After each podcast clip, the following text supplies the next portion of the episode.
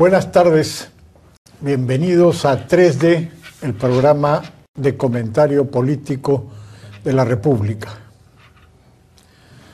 Imaginando una crisis política, desde que asumió el presidente Martín Vizcarra, ha habido una gran tranquilidad en el ambiente político. La mayoría queiquista del Congreso ha apoyado casi incondicionalmente al gobierno. El gobierno ha dado varios signos de llevarse muy bien, sobre todo el presidente del Consejo de Ministros, César Villanueva, con la mayoría del Congreso, hasta los últimos días que han aparecido algunas nubes en este panorama casi idílico, cuando la mayoría ha aprobado la ley Mulder, la llamada ley Mordaza, prohibiendo la publicidad estatal en los medios privados, el presidente Vizcarra ha impugnado esa ley, el gobierno ha presentado un recurso ante el Tribunal Constitucional, Keiko Fujimori suavemente ha criticado esta actitud del presidente Vizcarra, ha habido un intercambio y de pronto pareciera que esta muy buena relación podría eventualmente malograrse. ¿Qué creen ustedes? Que es un riesgo. O sea, si hubiera que, eh, no es la próxima crisis, yo diría que pensando en eso, hay tres flancos que pueden haber, este, tres espacios de crisis. Uno, que el presidente Vizcarra no haga un buen gobierno y que eso genere que no se reactiva la economía, que se entrampan las cosas, que la reconstrucción no avance y cosas como esas. La segunda fuente de crisis es qué quiere hacer la señora Keiko Fujimori post este, tumbarse a PPK. Y ahora qué es lo que viene. Y ahí y, el tercero creo que tiene la cara de, barata. Es decir, todas las acusaciones anticorrupción que vengan son las tres potenciales fuentes de crisis. Que Vizcarra no camine bien, que Keiko Fujimori haga cosas que no debe hacer y que Barata diga cosas que, hacen, que arman una, un tole-tole, que son las tres fuentes de, crisis. Y de esas tres, ¿cuál sería la próxima si tuviera que apostar? La de Keiko Fujimori con, con Martín Vizcarra, yo siento que, que, es la potencial crisis que está dando vuelta y me parece que cuando Fernando dice, este, lo planteó suavemente, no sé, es como cuando este, este, no sé cómo decirte, en la forma puede ser, este, usted está mal asesorado, pero cuando te lo dice alguien que en el último año y medio se ha tirado un gobierno, es como la advertencia del árbitro antes que te saca tarjeta roja. Bueno, yo estaba tratando de imaginar tres horizontes de crisis que están todos de alguna manera contenidos en uno de los de, de Augusto, es decir, Keiko Fujimori post-PPK. Y ahí veo tres posibilidades de crisis. Una donde el ganador intenta llevarse todo, como en los juegos de cartas más o menos, y eso es una feroz crisis porque es eh, institucional, constitucional y de todo tipo, y se parece un poco a, a estas amenazas que Augusto suelta en su columna como ¿no? la iluminación de la segunda vuelta o cosas de este tipo, esa sería una tremenda crisis. La otra es simplemente la continuación de la guerra interna, ¿no? No la continuación, el establecimiento de una guerra interna, Keiko Vizcarra, digamos, ¿no es cierto? Que produce una crisis que no es tan dramática como la otra, pero igual podría ser una intensa crisis de, de confianza, de credibilidad, de mal humor, de pésimo clima. ¿No es cierto? Todo eso con consecuencias eh, políticas, evidentemente. Y una tercera posibilidad, que es una crisis de inestabilidad e indecisión, en la cual efectivamente hay contrincantes, Vizcarra, Keiko Fujimori, pero ninguno se anima realmente a hacer nada importante, no se animan a salir a dar batalla, no se animan a estirar una mano franca para que la cosa tome un, buen camino y por lo tanto inestabilidad, indecisión. esta, esta última forma de imaginarlo se parece un poco a la descripción de estos tiempos que, que acabas de hacer tú, Fernando, ¿no? Un poco que están de acuerdo, pero no tanto, ¿no es cierto? Y se critican, pero poco. Y lo último que se me ocurre es la posibilidad de que no haya una crisis común y colectiva, sino que cada uno de estos sectores procese su propia crisis. Es decir, son crisis de implosión. Keiko Fujimori entra en crisis con miembros de su propio partido ante la constatación, ¿no es cierto?, de que es muy probable que no pueda ganar las próximas elecciones, que es algo en lo cual ya estamos coincidiendo peligrosamente Fernando Rospigliosi, el almirante Jean Pietri y yo en nuestros escritos de la semana pasada, ¿no es ese, cierto? ese cóctel. ¿No es cierto? Efectivamente. Mal pronóstico. Así es. En esa coincidencia, el descubrimiento de su gente de que esto suceda puede producir, en efecto, una implosión. Y en el otro caso, la crisis interna que puedo imaginarme es la pelea Vizcarra, Vizcarra Villanueva, ¿no es cierto? De todas maneras. Em, Sí. pareciera que no les conviene, pero por otro lado tienen pues sus propios sus propios intereses y sus, sus- sus propias situaciones. Eh, tú estabas contando en una reunión hace poco, o Juan de la Puente, que ya lanzó a su propio candidato, su propia campaña en la región San Martín. San Martín, eh, César Villanueva. O sea, que tiene un proyecto propio, no es el candidato oficialista de este gobierno, es su candidato en la región. Bueno, seguramente será muy bueno y es comprensible, pero nos invita a, a imaginar la posibilidad de que no siempre mantengan las relaciones de ahora, que tampoco parecen relaciones, si algo quieren decir las fotos, relaciones muy buenas, no se les ven muy juntos, no hacen cosas a la limón demasiadas, están como cada uno en lo suyo.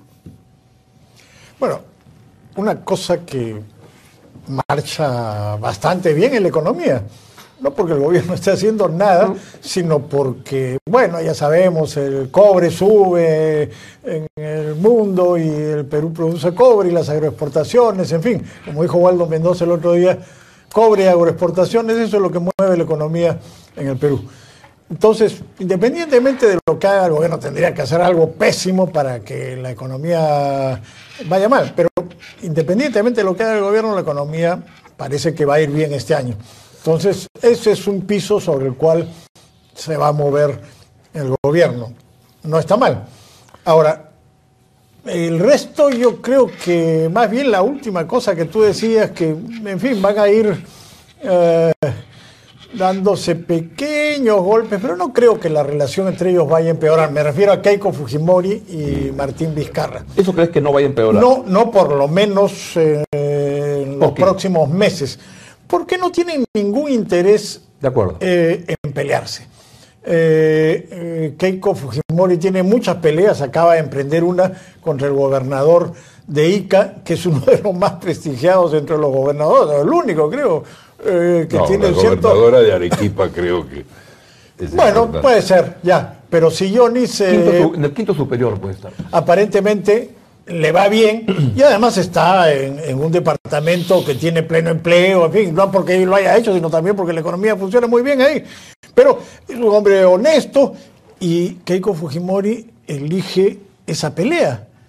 ¿No? Eh, y, va a Ica y lo critica, y por supuesto Sillones ha salido en media docena de entrevistas en los últimos días respondiéndole. Entonces, eh, ella tiene sus propias peleas y no creo que en este momento le interese buscarse una más con el presidente de la República, a pesar de que tienen este tema de, la ley Mordaza, en fin.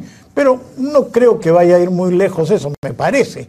Pero sin embargo, muestra que eh, y eso sí me parece interesante, importante, que el presidente Vizcarra asume una posición un poco más firme en un tema que por supuesto es de su interés, pero hasta ahora en temas que también eran de su interés, eh, se allanaba y parecía una alfombra. Ahora sí está asumiendo una actitud distinta y eso me parece positivo, ¿no? Bajo esa línea, entonces, recogiendo lo que usted dice, el principal riesgo político para el país sería Keiko Fujimori peleando contra su propia sombra y perdiendo, porque ¿qué es lo que puede ocurrir? Que Keiko Fujimori se busca pleitos. Este, suena racional que digas que, a Keiko Fujimori no le conviene empujar tanto a Vizcarra porque no gana nada tumbándoselo al gobierno, porque le quedaría Mecha Arauz, a quien no la, no la traga, pero ni, ni, en pintura, y además ella no le conviene adelantar una elección que perdería ahora, requiere tres años, dos años para llegar con mejor imagen. Pero todo lo que hace lo hace equivocado. Esta pelea que tú mencionas con, con, con Sillonis, todo lo que declara Sillonis te habla de una persona como Keiko Fujimori, uno que apapacha a los corruptos. Es más o menos lo que dice este Sillonis, porque Sillonis denunció que habían tres congresistas haciendo cosas como de malandrines en, ICA y Keiko Fujimori, en vez de decir hay que investigar, sale a apapacharlos y a, este, a no decir nada y atacar a Sillonis. Peor aún, lo que dice Sillonis te proyecta una persona que para gobernar un país tiene un problema de, inestabilidad emocional muy grande. Porque dice que venían conversando cuando era presidente regional, pero todo acabó el día que perdió la elección. Ese día Keiko Fujimori desapareció, no le interesó absolutamente nada más y cortó toda relación. Y entonces tú dices, oye, una persona así como administra tanto poder. Y peor aún, escuché anoche en Canal N a la señora Carla Schaffer que explicaba por qué habían roto la relación y dio una explicación insólita. Dijo, es que parece que, que, Sillonis era medio amigo de PPK. una señora como Keiko Fujimori, que determina, ah, tú pareces amigo de este, no hablo contigo nunca más, no hablo así, es un peligro público para gobernar, pero además para administrar este tremendo poder y quien puede meter la pata y armar una, una, un tremendo... Es como, un, como el presidente de Corea del Norte. Podría haberte creado la, la, bomba atómica este, en cualquier momento. Hay que recordar que Silloni fue el único gobernador regional elegido por Fuerza Popular. El único. El único, claro. Sí, sí pues. Sí, pues. Y además no aprenden porque tengo entendido que los nuevos candidatos para esta elección que viene ninguno es propiamente de Fuerza Popular. Son todos estos, a, llamarlo alianza, estos contratos, estos arreglos. que encuentran el camino. Con invitados por el camino. Así es. Bueno, eso ocurre con todos, yo sé de paso, ¿no? Pues. y, bueno, bueno, no, no con todos, ¿no? Creo que hay que distinguir. Creo que hoy el Partido Nacional, el membrete nacional tradicional o que fuera, está obligado a hacer este tipo de arreglos, porque no tiene bases, porque no tiene, no tiene nada. Mm. Pero los partidos locales, los partidos efectivamente regionales, tipo qué lindo es mi Huancabelica o cosas de ese tipo, esos sí tienen ahí a sus bases y esos sí son un planteamiento, eh, vamos a llamarlo, electoralmente coherente. Y por eso ganan tantas elecciones. Uno se olvida que la suma de esos partidos regionales le ha ganado a la suma de los partidos nacionales en todas las elecciones. ¿No es cierto? Sí. En todas las elecciones. Entonces, eh, por ahí. Entonces, permítame ahondar más en esa línea, porque es una persona que, parecería que, maneja un transatlántico, porque tiene 70 votos en el Congreso y todo, pero su brevete de conducir es para una, una, una, una balsa. Entonces maneja con tal impericia que, con la prensa le mete el carro de esta manera, que es una, es una impericia política, porque es un pleito que, es inconstitucional, pero que no le conviene. Se compra el pleito de que había que la SBS no debía regular, supervisar a, las cooperativas y tienen que retroceder con el bochorno que hay. Es decir, casi que pifia toda la bola, parece cueva pateando penales. Veo avanzar en tus argumentaciones una imagen como de la mototaxi al Titanic. Más o menos. Este transatlántico que se hunde. Es un buen titular, Lago, te lo voy a comprar en Encantado, encantado. Acá, acá tengo unos recibitos. Bueno, entonces, pues, ¿hay crisis política en el horizonte o no? Yo, yo sí creo. Primero porque siempre hay crisis y porque el aspecto de crisis es decir, la dimensión del conflicto, porque de eso se trata, sí está presente en una situación como esta. Si no la estamos encontrando, no la estamos pudiendo imaginar o como se llame, en la política formal y lo que llamaríamos las grandes ligas, bueno, siempre están las cifras de la Defensoría del Pueblo. Conflictividad social. Que nos dice que la conflictividad social está en unas cifras que en otros tiempos hubieran sido consideradas una conflictividad a full. Yo me acuerdo la época en que 220 conflictos, 230 era un tema de preocupación. Hoy nadie se preocupa porque más importantes son las peleas que hemos conversado, ahora el Mundial, mañana las fiestas patrias. Pero yo sí creo que hay una chicha que está fermentando en términos de conflictos, que está ahí, que es seria. las primeras eh, manifestaciones eh, las vamos a ver, no creo que tan importantes, pero muy presentes, en las elecciones. Yo sí creo que así como hay un tipo de activismo regional municipal que consiste en presentar el rostro más responsable y moderado posible, porque eso gana elecciones en, las regiones y los ganadores tienen algo que decir, también hay un tipo de campaña que va a radicalizar, quemar la pradera, calentar la plaza y todas esas expresiones Probablemente en su momento el señor Adubiri de Puno sea un exponente de estas cosas, porque también eso gana elecciones, aunque menos. Y en todo caso, los que practican estas formas no se convencen. En realidad, yo he seguido esto de radicalismo y regionalidad. Nunca ha tenido el Perú más de dos, a veces tres presidentes o gobernadores ahora regionales que uno pueda decir fulano es un radical, ¿no es cierto? Y los que ha habido les ha ido pésimo. O sea que de pronto vamos a llegar a una elección sin triunfos radicales, lo cual sería una crisis para esos sectores por lo menos. Bueno, esa mezcla que están mencionando de eh, conflictividad social y elecciones regionales y municipales, quizás a partir de agosto, cuando ya terminen esta, la, el Mundial y las fiestas patrias y todo lo demás, quizás a partir de agosto pueda eh, crear una serie de, problemas. Que, en fin, el gobierno hasta ahora la está pasando bien, la huelga magisterial no ha tenido mayor impacto, en fin, las cosas no están mal ahora, pero a partir de agosto las cosas podrían complicarse en ese terreno, ¿no? Pasando bien, pero como ese que se tiró del Empire State y cuando va por el piso 50 le pregunta, ¿y cómo va? Ahora todo va bien.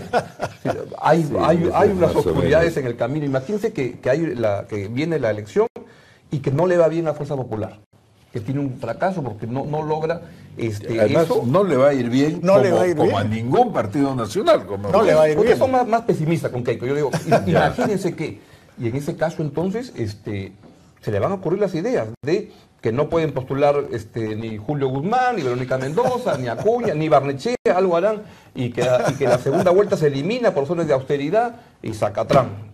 Y al que le guste, el famoso golpe parlamentario del que tanto se ha hablado. Así es. Estás tratando de sembrar el terror sobre lo que No, pero hemos llegado, hemos imaginado la próxima crisis como un gran golpe parlamentario. Simplemente lo que ustedes han planteado. No es mi culpa.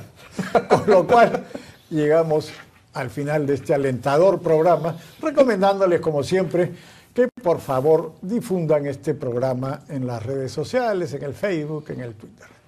Muy buenas tardes, hasta luego.